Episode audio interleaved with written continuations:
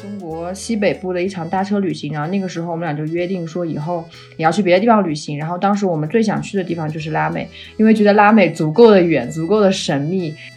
但他到了危地马拉之后，他会觉得他的社交变得特别特别的多，相比于在纽约。虽然在纽约的时候，可能感觉有很多朋友是在同一个城市，但是根本就没有时间，或者是很多时候没有办法去见面。但如果住在小的地方，你就更容易跟人建立这种链接。当你人跟人见面建立见的多了之后，参加活动参加多了之后，其实就会慢慢成为朋友啊，然后就会有互相帮助、互相陪伴，形成这种社区感。那些所谓科技带给我们的那些好处或者什么，其实就是一个类似泡沫的东西，它其实并没有让我们的生活真的变得幸福。我觉得真正好的生活，其实我觉得是很简简单单的，不需要那些东西的。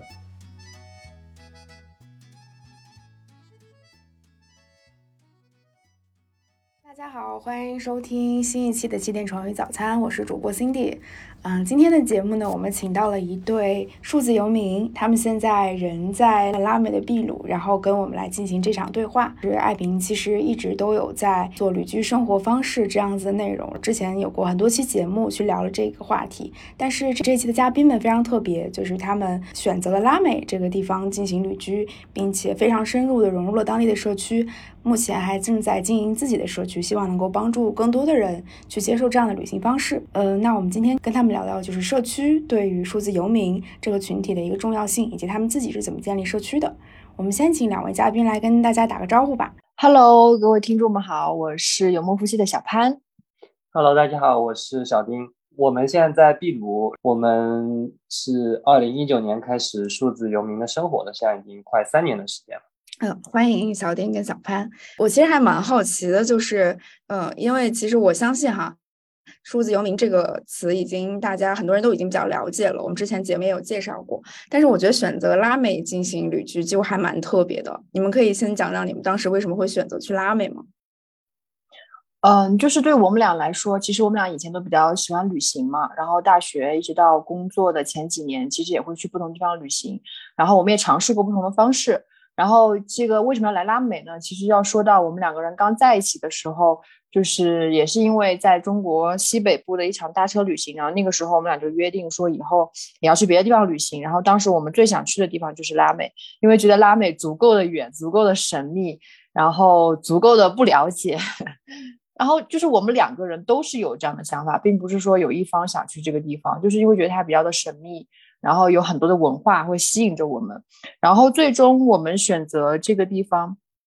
嗯，其实我觉得也是说，因为我们想要去，嗯，就是二零一九年我们当时选择出发的时候，其实也是想要完全的改变我们生活方式嘛。其实我们是完全辞职，然后放下了原来的生活，所以也想要去到一个比较跟原来差距比较大的一个地方，所以就选择了拉美。主要就是像刚刚小凡说，拉美是我们一直想去的地方，所以那时候就决定完成这个梦想。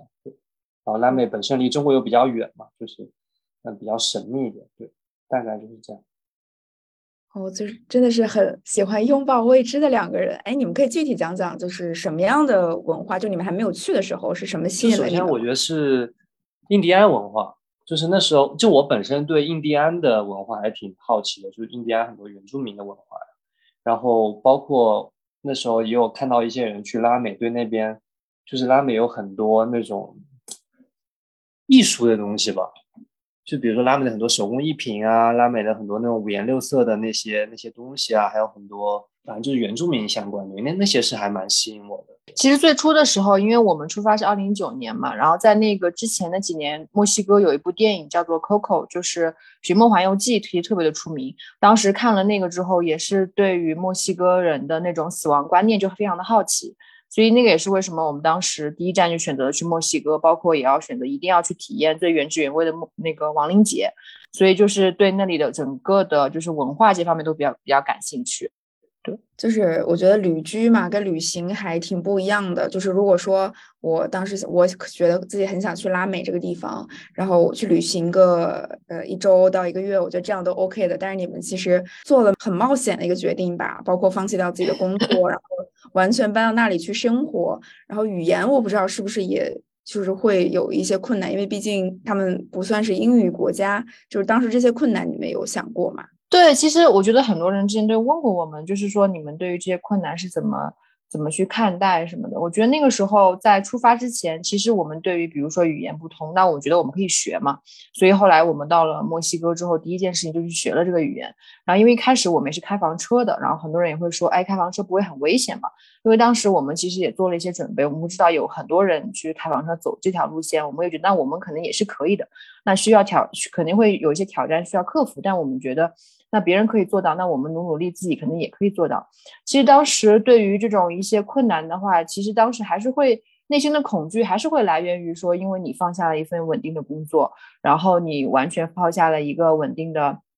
生活的环境。那我们当时计划其实只是出来先一年，所以当时也不知道一年之后会发生什么。不知道自己 再回去，嗯，之后是因为刚出发的时候，内心肯定还是会。虽然说你刚刚有提到我们是比较拥抱未知的两个人，但是当你出发之前，其实心里还是会有一点点的那种担心。我觉得还是会有一些担心。我觉得主要是这方面。但是如果是说从旅居的，嗯，能不能适应本地啊，能不能够去，嗯，跟别人沟通啊，我们在这方面，我们两个人还算是比较。嗯，觉得说我们是有能力可以去学习，有比较强的学习能力，然后有个有可以能，然后能够可以一一起去克服的，所以对于在本地适应方面没有特别大的担心。对，因为我们本身其实之前就经常会去旅行嘛，对吧？包括那种长途的背包旅行也有，所以本身我们并不是特别的担心我们的适应能力。但是比如说语言这种东西，确实，嗯，我们来了以后也发现这边的英语普及率没有我们之前想的那么高。所以也会有一点问题吧，但是，嗯，反正就是，就是有问题就想办法解决就好了。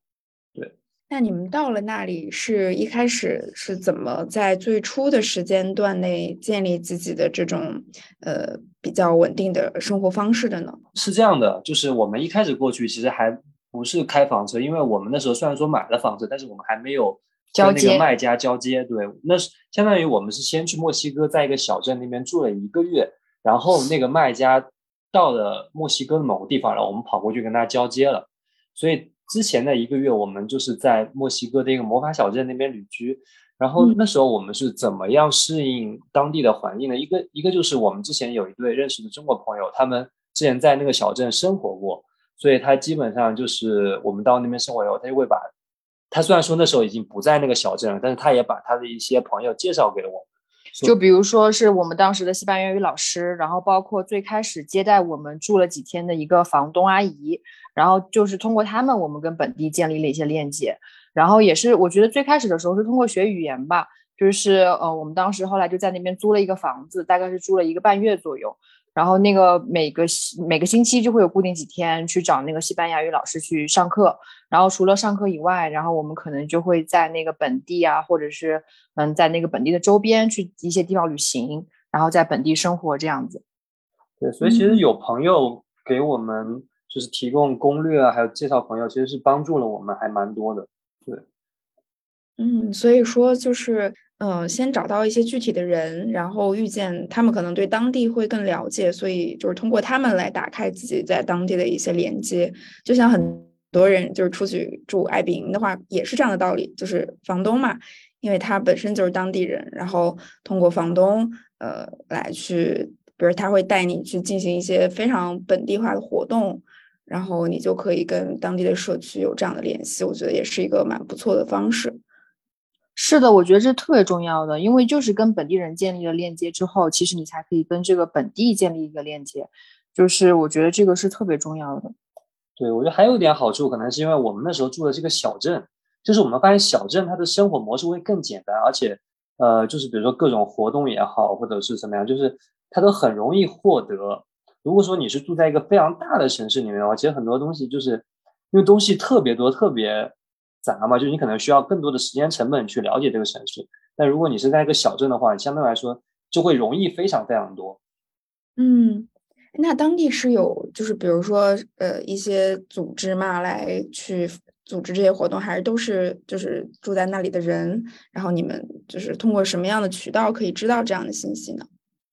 就比如说，在我们当时住的第一个那个魔法小镇来说，它其实本地是有一些文化中心的。然后当时我们就会发现，在墨西哥的魔法小镇有很多这样的一些综合的文化空间。因为它本身可能是一个卖手工艺的，它是一个咖啡厅。然后等到它周末或者是周五的晚上，它又会会有一些文化演出。然后往往在这种地方，它其实就会门口会贴很多的海报，就关于它这边的一些活动的一些信息。就是因为小镇嘛，因为它比较小，所以一般活动中心可能就一两个，而且很容易你走路就可以到达。所以就很简单，但如果你在大城市生活的话，就比如说像北京、上海，其实你光是那些玩的地方就一堆，对吧？然后你过去可能还要打车、坐地铁什么的，就很麻烦。然后你可能还要再去想，哎，我今天是去这个呢，还是去那个呢？就它的选择成本跟时间成本会非常高。但是小镇就很简单，它可能就一个，甚至就两个，然后走路走个十分钟就到了。所以整体的就是这种，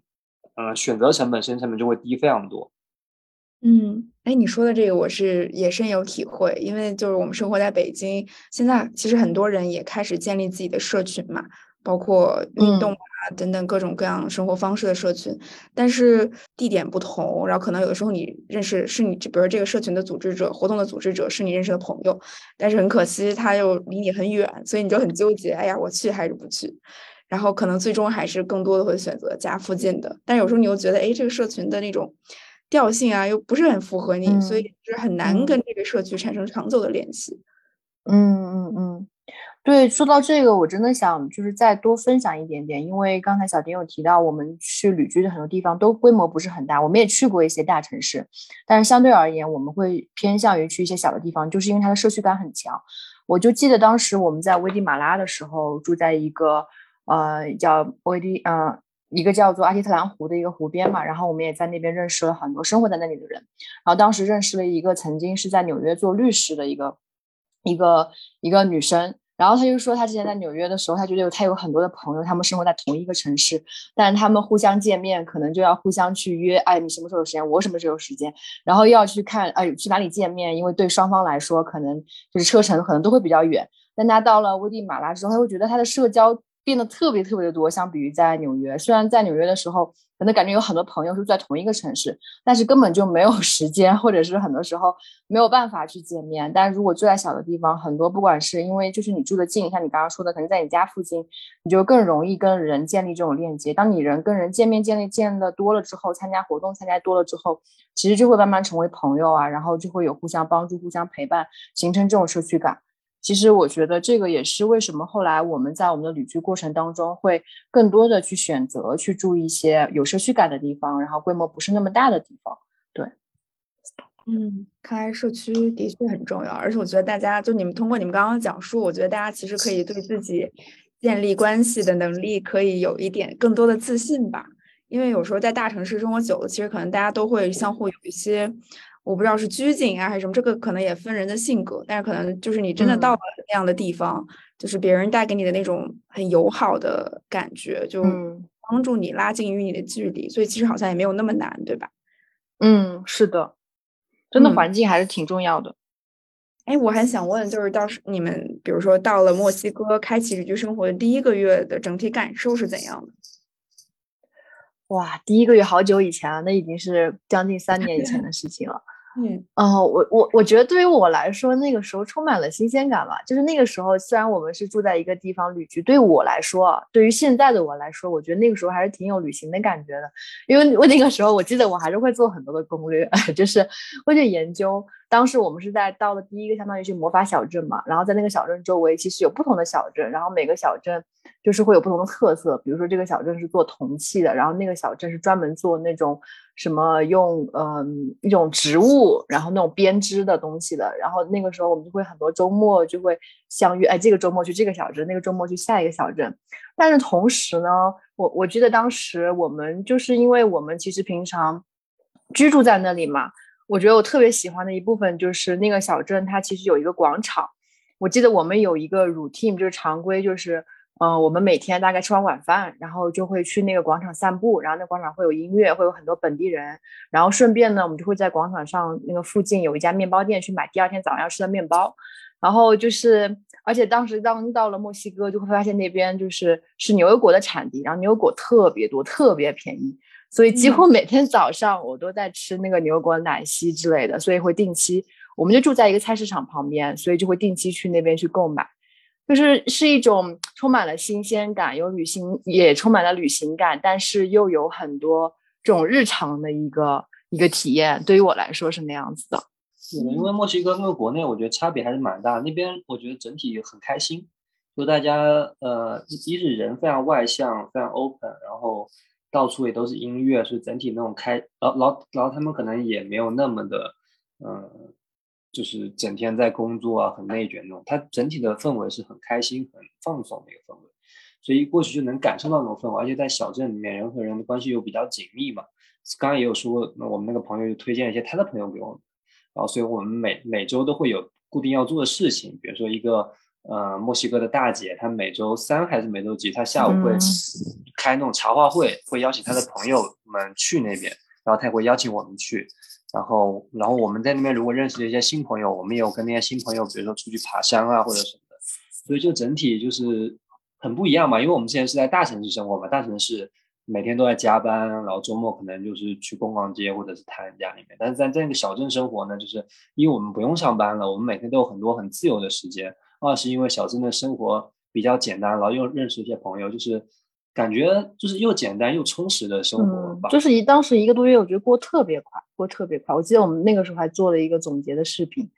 嗯，对，但同时又很有意思，同时又很有意思，因为那边活动也蛮多的。我们每周都会去那个文化中心听音乐，呃，然后因为那边也有很多欧美人在那边养老，那个小镇，所以说那欧美人也会在那边举办一些活动。一些什么分享会啊，或者什么，就虽然说很小，对我记得当时参加了一个什么可持续环境保护之类的分享会，也有这种，嗯嗯，对，所以那时候冲击还蛮大的吧，就是没想到，就那个那个小镇，你可以理解，就是有点像大理的感觉，但它比大理小很多。我只是举个例子，它就就有点像大理那种感觉，就是呃，虽然说小，但是非常有意思。那种有意思的程度呢，我觉得对，也不会输给很多大城市，对。所以那时候就发现，哎，原来小镇生活还挺有意思。嗯，所以就是整体感觉，开启这样的生活还是很兴奋、很值得。你们有任何的瞬间，问个比较现实的问题，就是会觉得，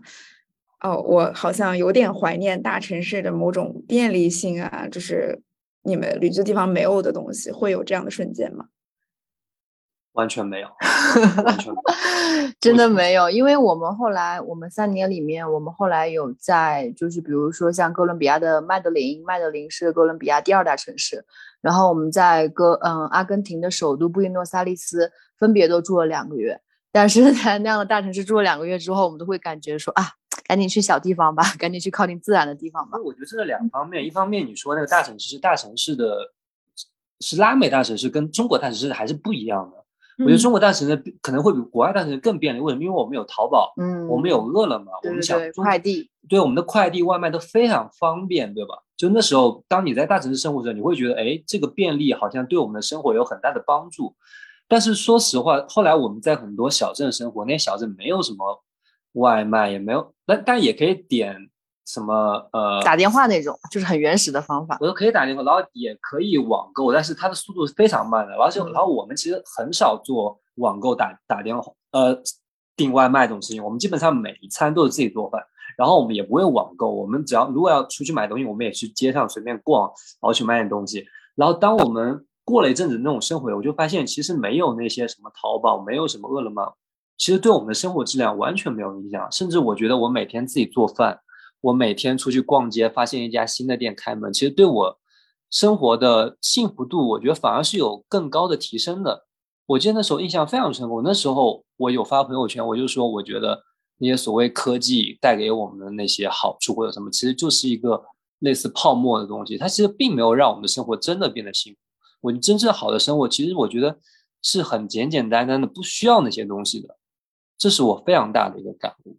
我觉得总体上我是完全嗯同意小丁的说法的。但是你刚刚提到那个点，他刚刚说的过程当中，让我意识到就是其实嗯在这三年里面，因为就是消费方面的话，说实话只有一点，就是我会觉得在这边，因为可能是拉美跟国内也是不一样，因为在拉美这边有一些东西会比较难买，就比如说对我来说，就是像隐形眼镜就会很难买，就是嗯就是包括在美国其实也是一样的，就是它会不会那么的方便。相比于国内来说，但是也没有到让我觉得说啊，我觉得我要回国，或者说我觉得国内生国内生活很方便，它只是没有那么的方便，你可以直接下单就可以买到，可能你需要去找到一个专门的店去买，但也还是都是可行的。整体来说，我们会觉得其实这样的旅居生活会让我们意识到生活里更加重要的部分是什么。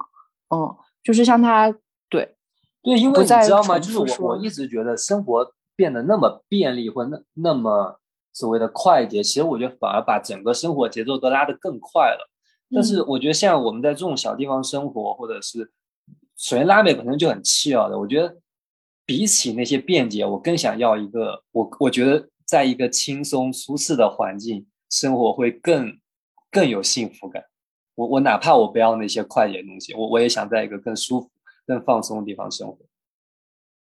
嗯，对，就是当我们没有那么多选择的时候，我们可能会更关注身边的东西，然后与之建立更深入的联系。因为我觉得，作为数字游民，或者说作为过旅居生活，有一个前提，就是你可以选择你要去哪里。因为不同的人，他过旅居生活，他选择去的地方是不一样的。像对于我们来说，其实我们会选择去一些，比如说有社区感的地方，或者有灵性的地方，或者有数字游民氛围的地方。那当我们选择去这样的地方的时候，其实我们就选择了某一种生活方式。然后在这样的地方，其实我们也更容易遇到跟我们在。不能说完全志同道合，但是在某些方面是有一些共同的一些兴趣也好，或者说爱好相关的一些人，所以在这些地方呢，我们就是会遇到一些朋友，然后可能会发生一一次或者几次的这样子比较深度的一些谈话，然后觉得非常有启发性。但是就像刚刚小丁说的，因为我们毕竟还是在一个移动的状态，所以你在一个地方其实待的时间并没有那么久，你是很难跟一个人发展出非常非常长的，或者说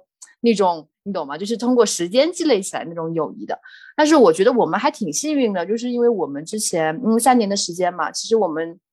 有认识了大概可能两堆朋友，两三堆朋友。就是我们当时在墨西哥就跟他们见过面，然后后来我们到了厄瓜多尔，然后到了秘鲁，然后就跟他们又遇到了。我觉得这种情谊就是确实还是挺特别的，是能算是跟他们建立了又更加深一层的这种关系。嗯嗯，是的，就是我。我觉得旅居的朋友的那种感觉，跟比如说你在一个固定地方一直跟一些人交往的感觉是不一样的。嗯，对，因为比如说之前在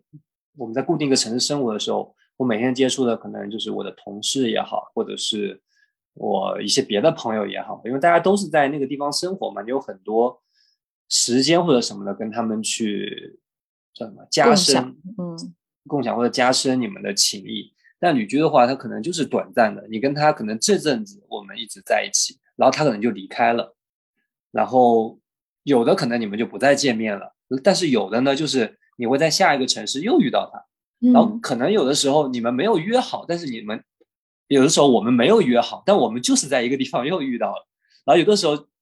有的时候我们也会联系，就是哎，你你之后去哪里？我们在这，你你可能之后会也会到我们这边，你要不要来找我们？就这种感觉其实也挺有意思的，对，会有种那种，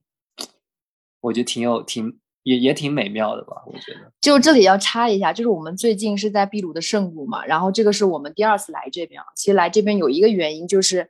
有一部分是我们算是计划好的，我们知道我们有一些过去认识的朋友，他们会在这段时间在这里。然后当我们来到这里之后，我们会发现有很多我们没有计划中的之前认识的朋友，他们也来到这里。所以就是觉得还挺神奇的，就是印证一下刚刚小丁说的这个事情。对，就像现在圣谷这边，我我我们除了我们两个以外，还有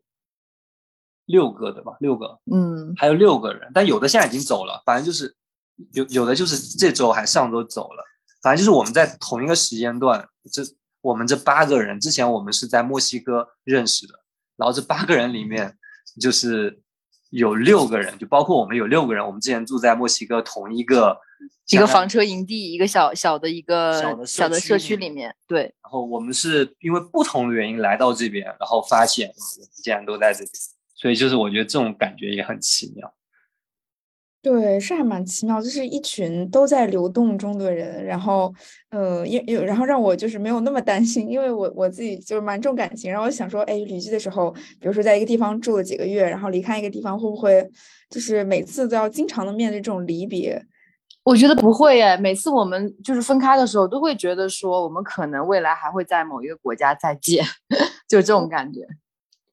对，其实就是该见面的人都会见面的，你不呃有缘分就是会见，我我是这种感觉。对，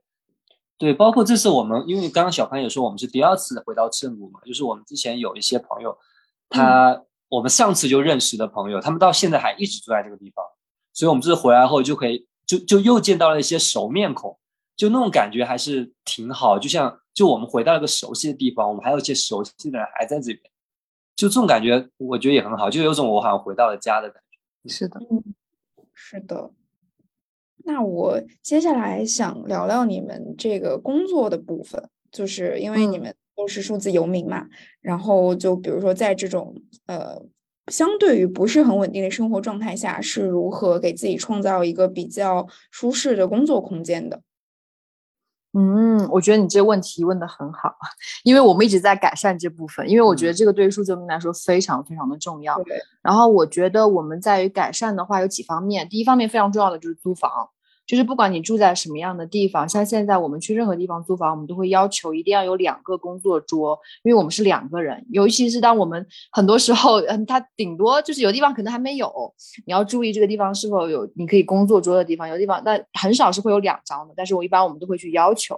然后另外的话，就是对于网络，我觉得是非常重要的，因为我们之前也踩过非常多的坑，但是我们现在就会知道，其实网络是是很重要的。很多时候你必，因为我们有我们之前有去过个地方，那个地方是没有网的，但我们不知道他为什么他刚刚说网络，其实大部分地方是有网，但是去一些极端条件的地方，比如说我们之前去过亚马逊雨林里面的一个社区居住，然后那个地方它就是没有 WiFi 的，它只有手机信号，但是他去之前他没有跟我们说。然后过去后，我们才发现，就是它没有网。然后，但是数字游民它对我们对网络的要求是非常高的。如果我们去那种没网的地方，整体来说住起来就特别特别的不舒服。然后除了对刚刚讲到一个是就是工作台，然后网络，然后还有就是一个工作空间嘛。那工作空间一般是说，比如说我们自己住的那个房间，或者说在房子里面是不是有好的空间？另外就是说在那个社区里面也好，或者是那个城市里面好，它是不是有一些特别适合工作的地方？就比如说像 co-working space 啊、共享空间啊这种，这种其实我们有的时候也会去做一些调查，然后也会去那边去体验，然后。嗯，还有的话就是我们自己本身的话，比如说像工作，嗯，电脑支架呀，让你坐得更舒服呀。然后还有还有什么？这种就设备方面。对对，设备方面的东西。因为比如说之前，呃，在公司工作的时候，他会给你配非常好的那种椅子，对吧？嗯。什么人体力学椅子呀，然后可能桌子也还可以，但是你在旅行过程当中，其实不是。大部分地方是不会有这种东西的，所以我们就要想办法自己让自己的工作环境变得好一点。就比如说，我们现在前阵子在厄厄瓜多尔买了电脑电脑支架，因为那边有很多那种 Made in China 的那种那种数码配件什么，我们就买了，就自己会想办法让自己的工作环境变得好一点。我觉得这个对于我们来说，我们优选可能还是说自己在自己居住的地方一定至少。有一个合适的工作空间，因为你不可能天天整，因为你是长期，对吧？是一个稳定需要工作的状态，你不可能天天都跑出去的。所以我觉得家里有一个稳定可以工作空间，这是必须的。然后除此以外的话，如果是说有一个呃，你家附近有比较好的咖啡厅啊，然后或者是一个比较好的公呃对共享公办公空间啊，那我觉得这个是一个加分项。我们也会选择，嗯，也会可能之前有的时候每周去一次都是看感觉，如果说觉得很想出去工作一下，那可能就去出去工作这样子。所以就是有的有的地方也会提供这样子的，呃，因为我之前好像看到过你们的视频，好像有去到一些数字游民的这种工作的，有点像 WeWork 这种地方，也会遇到一些嗯数字游民，对吧？对的，对的，尤其是像我之前有提到，就是在哥伦比亚的那个麦德林嘛，它其实是算是现在南美的一个数字游民的中心，或者说最著名的一个一个城市。然后当时在那边的时候，它其实有一些区域。有一些不同的区，然后就数字游民特别特别多，然后那边就可以看到很多的那种共享空间，然后它是咖啡店，然后加那个共享空间一起的。一般一楼其实就是咖啡店，你你也可以在那边工作也没有问题。然后二楼它就会是纯粹的一个办公空间，你可以去买那个每日的一个嗯票，或者是说一个月一个月租这样子都可以。是，包括那边现在还有那种 co living 空间嘛，就是他把住宿长租的住宿跟办公空间是打包在一起的。就特别适合数字游民的那种地方。哥伦比亚麦德林还蛮好的，在商场里面那边还会有很多那种免费的办公空间，因为那个城市就是嗯本身他们自己的自由职业者就很多嘛，然后你就会经常在商场里面看到有的人就是坐在商场的桌子里面，或者是有个专门的工作区域，他们就在里面办公，然后就是免费的，你甚至都不需要买咖啡。对，它不是咖啡店的一个座位，它就是专门的一些，它就是座位在那儿可以工作的。遇见这种其他呃数字游民，或者是在那种 co-living 的地方遇见其他的人，你们会有一些交流吗？我觉得就是嗯，像我们当时在阿根廷的布宜诺斯艾利斯的时候，然后我们当时是自己租了一个房子，并不是住在一个共享空间，但是我们会去寻找这种嗯类似就是所谓的数字游民聚会啊或者什么，然后就找到他其实是一个在一个共享办公空间，他每周我忘了是周几，可能周三下午吧。他就会有一个时间，就是你如果约好了，你们可能可以一些数据，我们可以一起在这边工作，然后在这个工作的环呃工作的过程当中呢，他可能有个环节，就大家可以自我介绍，然后工作结束之后，其实你们也会继续去聊天啊，或者约着继续去，比如说吃点东西、喝点东西啊什么的，所以就会去认识一些其他的一些数据游民，其他的一些类似的一些朋友。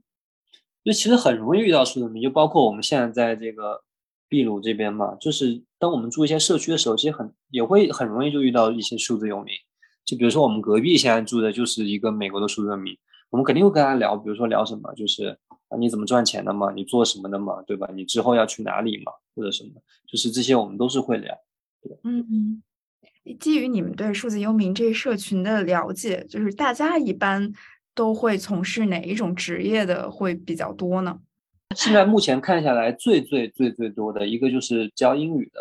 教语言教学语言老师，这个是非常非常多的。然后还有第二类就是互联网相关的，其中以程序员是最多的，然后设计师也有。还有嘛，就是比如说专门搞投资的股票啊，还有一些，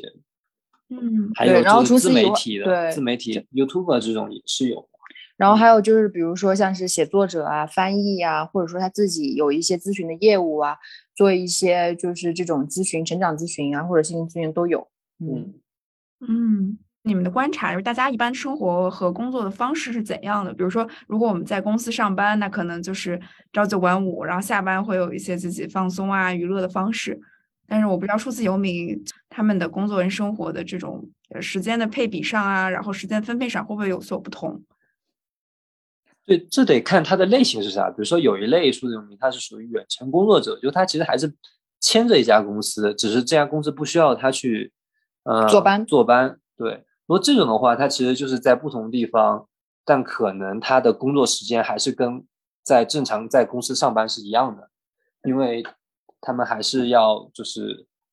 就是你懂的，就是朝九晚五或者什么的，只是换了个地方工作。对，嗯。但是还有一种就是自由职业的话，那可能就会更灵活了。比如说我们现在就是属，我们就属于自由职业嘛。然后就是我我可能有体验过两种，因为之前我有的时候接项目，我接过那种项目，就是呃兼职 part time part time 那种项目，就是我会给一家公司，我每天固定几个小时，我是要给他工作的。那种其实就是跟上班的感觉是一样，就是固定那个时间点，我得。人我得在那边，我要跟他沟通，我要给他看我的设计方案什么什么这样的。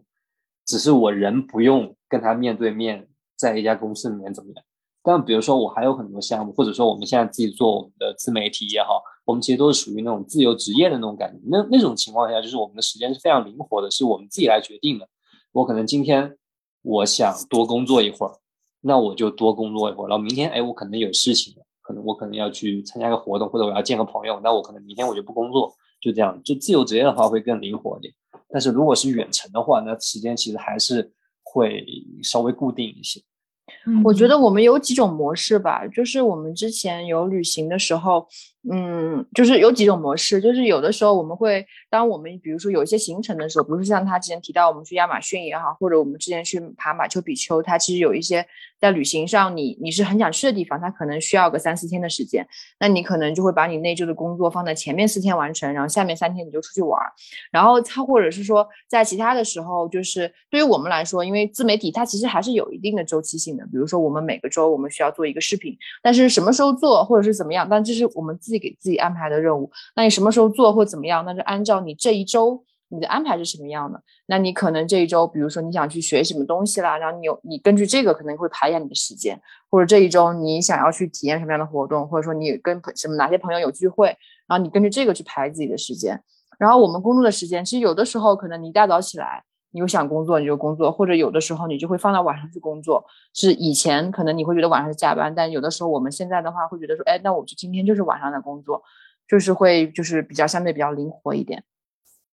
针对这两种模式之间，就是我不知道你们自己体会是怎样的，你们会有自己的偏好吗？其实我们基本上是后者居多，然后前者的话主要就是因为。因为一般数字游民，其实你为什么想要去换不同的地方，对吗？那你肯定还是想去不同的地方旅行，有一些新鲜的体验。当你有一些新鲜体验的时候，那个时候其实也是在那种情况之下，你给自己去安排出来的。因为你是同时要旅行又要去工作，那最好的话就是集中的时间去做一件事情。我觉得这样效率是太是比较高的。在那种情况之下，如果你有一些旅行的行程的话，一般来说，我觉得后者可能是更好的。因为如果你想。体验更多旅行的项目也好，就是你肯定时间灵活是最好。因为我们之前也有遇到过，比如说我之前有阵子我的项目特别特别多，然后那时候我还在移动，我还在旅行的时候，那种情况就非常非常的累，因为你又要考虑你之后要去哪，然后同时你要考虑你你你的你的工作，就那种那种是非常累的。包括我们自己的社群里面，其实也有个同同学嘛，我社群里面有个同学，他他相当于是远程。工作者他就是给一个公司固定是远程工作的，然后他也有说，当当你固定在给一个公司工作的时候，如果你同时你还要去这边旅游，然后那再移动到下个地方旅游的时候，其实你的时间精力消耗是非常非常大的。嗯，所以我们我们个人是更倾向后者，就是自由职业者，因因为你会更灵活。比如说今天我想去，那我就不工作，对吧？或工作的时候就好好工作，然后玩的时候就好好玩，这样子会。会更好一点。嗯，是的，觉得可能这个也是很多人向往这样子的，就是自由职业方式一个原因吧。这样子，你对于自己的时间会更有掌控感。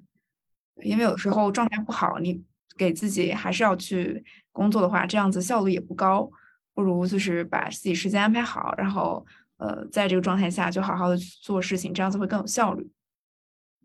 对，但是我觉得还是要提醒一下，不是说听起来 像听起来那么美好了。当你实践的时候，像因为刚刚有提到嘛，就是你工作和生活可能是一个比较融合的一个状态，或者说你可以自己去安排。但是在这个过程当中，你肯定还是要去克服。比如说，如果你在工作的时候，你能够提高你的效率，因为我们是一直处于在，比如说是旅行的状态。嗯，不能这么说，就是因为我们是一直处于一下一些新鲜的地方，对吧？对你来说，总是会有一些新鲜感的事情会发生，所以它就会去吸引你的注意力。那你如何去平衡好你的这个工作的时间和你这个平常有休闲或者说娱乐的一个时间？其实这个是很需要很强的一个自律性，包括你要去清楚你自己的需求。然后作为自由职业者来说，其实你对于你刚刚说有这个掌控感很强，那也说明了其实你对于你的收入，其实也都是由于你自己的这段时间的工作的。嗯，怎么说？你这段时间工作的状态呀，或者说你项目的多少啊，来决定的。然后这个时候你自己其实要去决定或者说平衡的东西是更多的。所以我觉得这个对于一个人的管理能力的要求还是挺高的。嗯，并不是说你说哎我就灵很灵活，然后我很很自由的去管理就能做到的。对，只想提醒一下这一点。其实其实总的来说，因为你越自由，其实反而你的那个你要承担的风险更多，因为你的无论是收入或者什么都是不固定的，所以其实。作为一个，如果是作为一个全职远程工作者，反而会更简单一点，因为其实还是有家公司在在在兜着你嘛，就是你你可以这家公司还是每个月固定给你发钱的，你你你的收入还是很稳定的，然后同时呢，你还有一点空间可以去选择你你想住的地方，就这是一个比较稳妥的呃选项吧，对，也不能说不好，对，但是它确实会更稳一点。然后你如果想更自由，其实你自己要承担更多的风险。嗯，我觉得你们说的这些经验和建议，就是真的还蛮实用的，而且非常负责任。如果真的之后想要走这 条路的人，大家可能提前先想好清，想想清楚自己适合怎么样子的一种模式和状态。是的，一定是的，因为对于我们来说，其实因为我们也一直在做自媒体、做视频嘛，所以很多人也会给我们留言，觉得这样的生活方式很好或者怎么样。我们一直的态度就是，如果你真的很喜欢这种生活方式，那我觉得值得尝试。你要去做出一些行动，你要你要你值得去尝试。但是我们也一直在强调，这种生活方式并不是适合所有人的，所以并不是说盲目的去去追求这样的生活方式，因为每个人其实有自己不同的需求，有不同的追求。同意。那我接下来还想问一个问题，就是其实你们基于自己的努力，嗯，在自己这种旅居的生活方式上，已经给自己创造了一个相对于比较稳定啊、舒适的环境。嗯，但是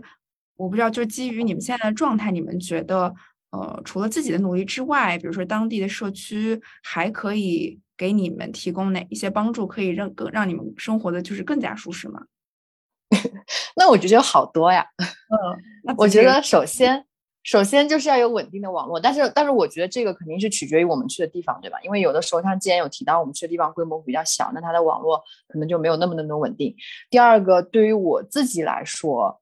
其实我会觉得，嗯。还是刚才说的那个舒适的空间，工作的空间吧。因为我觉得现在有很多时候是我们相当于要求来的。就比如说我们现在住的这个地方，是我跟他说你给我两张桌子，但其实那个桌子跟椅子的那个配比也是不够的。虽然即使我们买了那个电脑支架。它其实还是没有那么舒服的。然后我真的很想，就是有一个小小的吐槽，就是其实即使我们去过一些共享办公空间啊，然后包括现在有很多人会在咖啡店工作嘛，其实大多数那种咖啡店的那种桌椅配比是完全不可以工作的，因为桌子都非常的矮。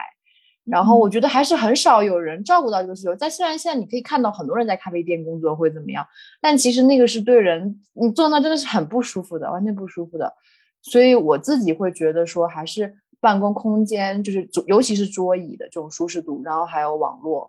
我觉得这个是可以，如果是可以去改善的话，我觉得是特别好的。如果有个地方他会说我这里有什么全程最快的网，然后然后什么就是嗯，就专门就是这种工作的桌椅啊什么的，我觉得对我来说吸引力还是会挺大的。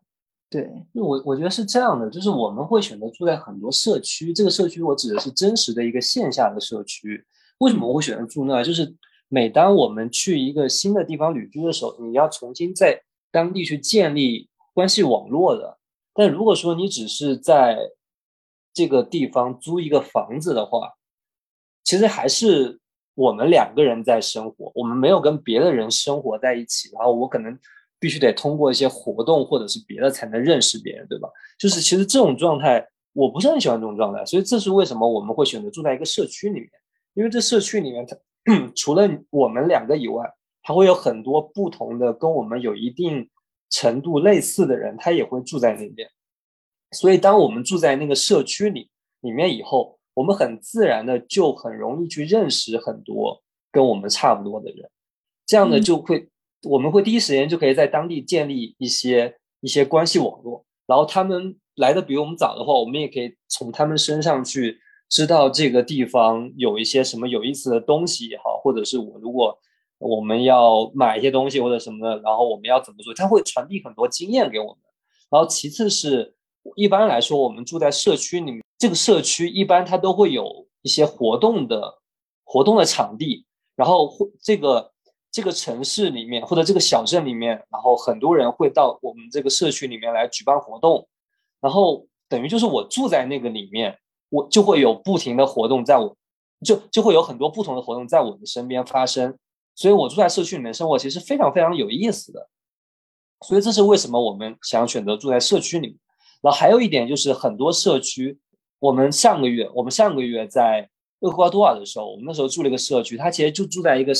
它是在一个山谷里面，那个社区里面有那个社区有几万平的空间，然后有十几栋非常漂亮的生态建筑。就那个社区它非常非常美，然后它那个社区里面呢，所有它那个社区里面会做那个有机农业嘛，就那边社区里面会产很多有机的食物。所以如果我们住在那个地方，一它的它的环境特别特别的优美，而且而且我们那时候选择在那个社区。呃，做志愿者就是我们轮流每周的工作日，我们轮流上午在那边工作，比如说在田里面做点事情啊，或者是帮他们做点饭，跟他们做点，就跟那边所有的社区成员一起做这个社区的服务。然后他们给我的回报就是我们可以免费吃他们这个社区里面种的有机蔬菜，然后他们社区里面那些几百棵，呃上百棵果树吧，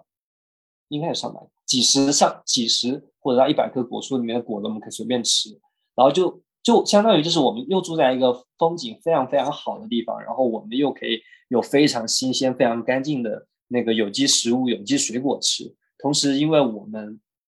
我们在那边做志愿服务，我们又可以跟那个社区里面的很多人有更深的接触跟交流，然后同时那个社区它每周还会举办活动，我们还可以免费参加，所以听就是非常非常好，你知道吗？所以这是为什么我们喜欢住在一个社区里面。同时，因为这种社区生活，你如果像我们之前在大城市里面，我们是没有体验过这种社区生活的。除了体验这些以外，对我们来说也是一种学习。我学习到了，我们人类生活不一定是要。割裂的每个人单独的在一个家庭里面生活，也有世界上也有一些人，他就是选择集体集体式的住在一个社区里面生活。虽然说这种生活不是那么的完美，甚至他们也可能会有很多矛盾，但这确实也是人类生活的一个可能性。然后我们住在里面，我们是在体验这种可能性，它其实也会对我们未来的生活，我我们对未来生活的想象也会也会造成影响。对，嗯。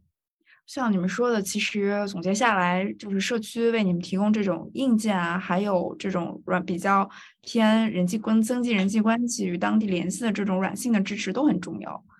对，一个是可以让你们生活的这种物理环境上更舒适，另外就是，呃，当你与人产生身边的人产生联系，或者加入一些当地的活动，或者是像你刚刚说的志愿者这种这种项目，其实会需要有人去组织这个事情，然后把大家。凝聚起来，这样子我觉得会对无论你们现在的状态也好，还是未来想要成为数字游民的人也好，都会有更多的支持。然后我期待我们爱饼未来也会做更多这样的事情，让更多的人可以就是勇敢迈出这一步，去尝试这样的生活方式。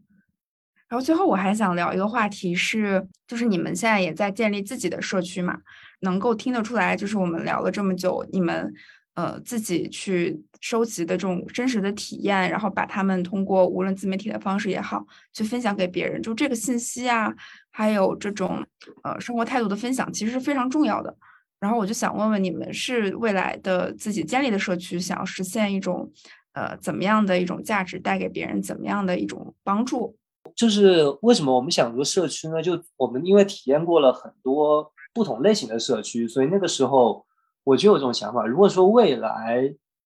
我自己能有一块地，然后我自己在上面建了我的家，然后我如果再建几个房子，然后我能能邀请一些人来住，然后它其实就相当于是一个小社区。我那时候就有这种想法吧，就是对，就是如果未来我能有个自己的社区，那我觉得也非常非常的棒。然后，但是这个是我们比较长远的一个想法吧，因为。我如果你要搞一块地，然后你要建很多房子，其实它是需要很长很长时间，你去找到合适的地方，然后再去做这个事情。就我们现在也还在还在寻找当中嘛。我们现在想，甚至我们现在在做的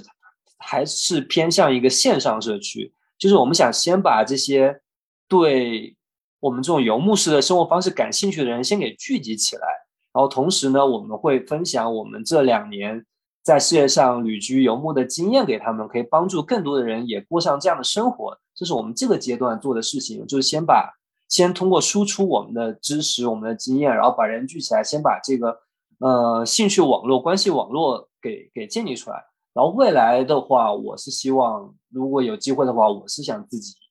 能建一个真实的社区出来。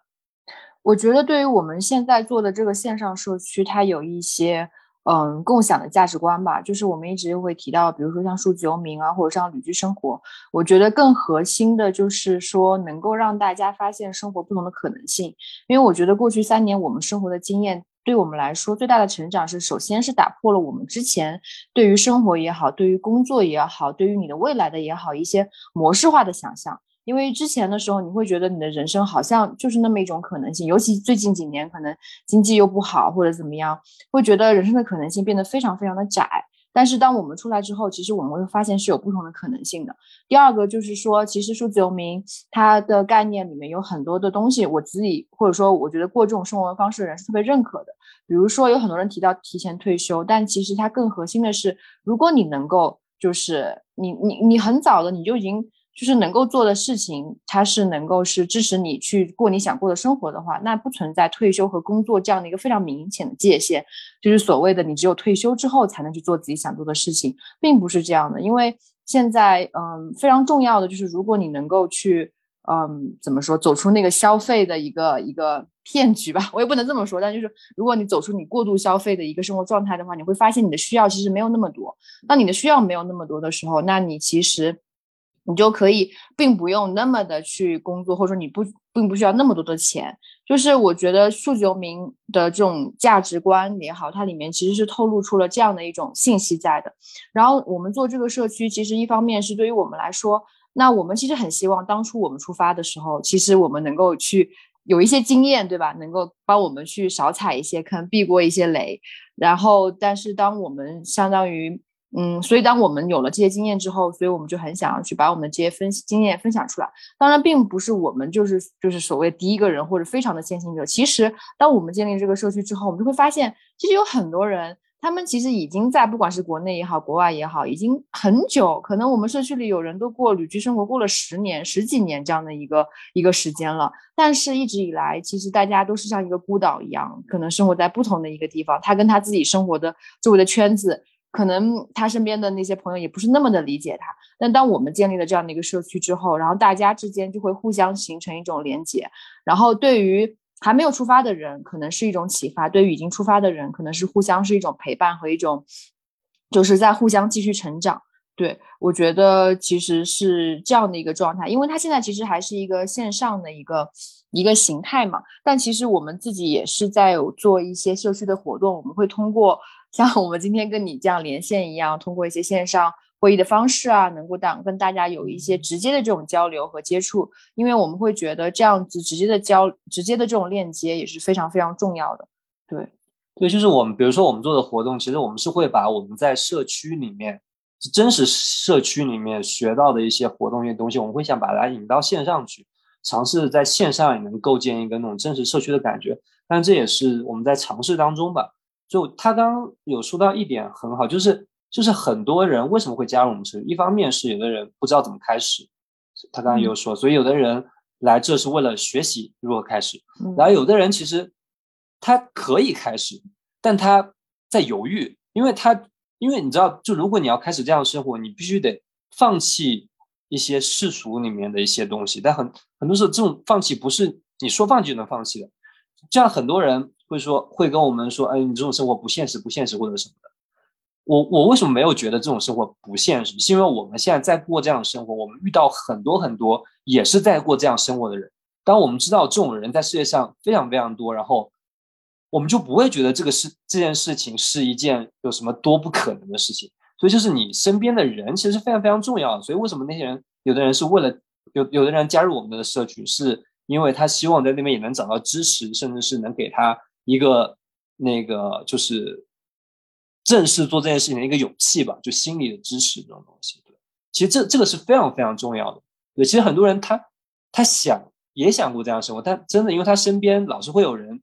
呃，比如说不要让他过这种生活，或者是他自己也放不下一些东西，所以他就很难迈出最后那一步。但是如果说他能找一些人也是正在做这样事情，其实会给他很大的一个勇气和鼓励。对，就包括为什么最早我们会。赶来墨西哥，因为你知道吗？就是我们那时候不是做了一个讲墨西哥的视频啊，一堆人在 diss 我们，因为他们都说墨西哥特别不安全，有一堆毒枭，你只要去了你就会死。但为什么我们最早赶来这边，甚至我都没有想过墨西哥毒枭什么的？一是我根本就不看这些东西，二是因为我们有非常非常熟悉的朋友，中国的朋友，他们就是去了那边那个旅行旅居，甚至现在甚至在这边生活，他们告诉我们墨西哥的生活非常好，然后我看他们的生活状态也非常的舒服。然后就是因为就是因为有熟悉的人，他告诉熟悉的加信任的人告诉了我们这个，所以我们我们才会就是更放心的去做这件事情。所以说有有熟悉的人传递经验或者什么，其实是对对就是帮助是非常非常大。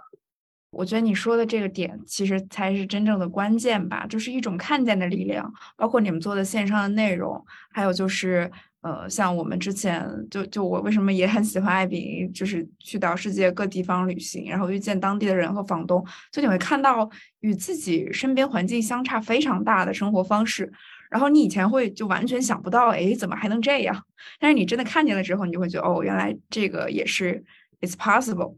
所以也会让我们。就是在未来的生活里面吧，就是面对选择的时候，其实可以更 open 一点，呃，去更多的结合自己的喜好，然后自己向往的那种样子，然后去打造自己喜欢的生活方式。我觉得也特别谢谢你们今天的分享。我觉得大家也可以，如果感兴趣的话，可以去关注一下游牧夫妻。对，然后也期待可能未来更多的人可以，就是不是说倡议所有人啊，但是至少你们让我们看到了这样的可能性。嗯，好的。谢谢，嗯，我觉得对，感谢 Cindy。我觉得，嗯，就是能够去聊一些，因为我觉得社区这个话题，我觉得一直是我们自己也会很感兴趣的，所以很感谢你们今天能够邀请我们去聊这样的一个话题。因为我觉得这个是在旅居生活的一个知识网络中非常非常重要的一个环节。我们也非常非常期待，就是未来，嗯，就是爱彼迎能有更多针对于数字游民也好，或者说。关于这种旅居生活的一些支持，然后一些项目，嗯，谢谢大家，谢谢你们，感谢大家的收听，拜拜。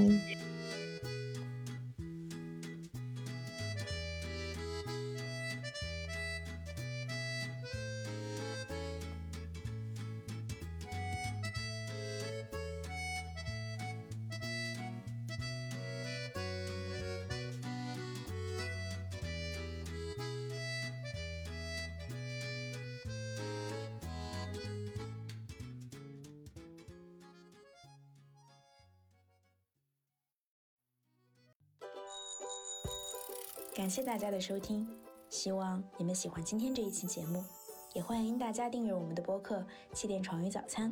祝你的每一天都有爱相迎。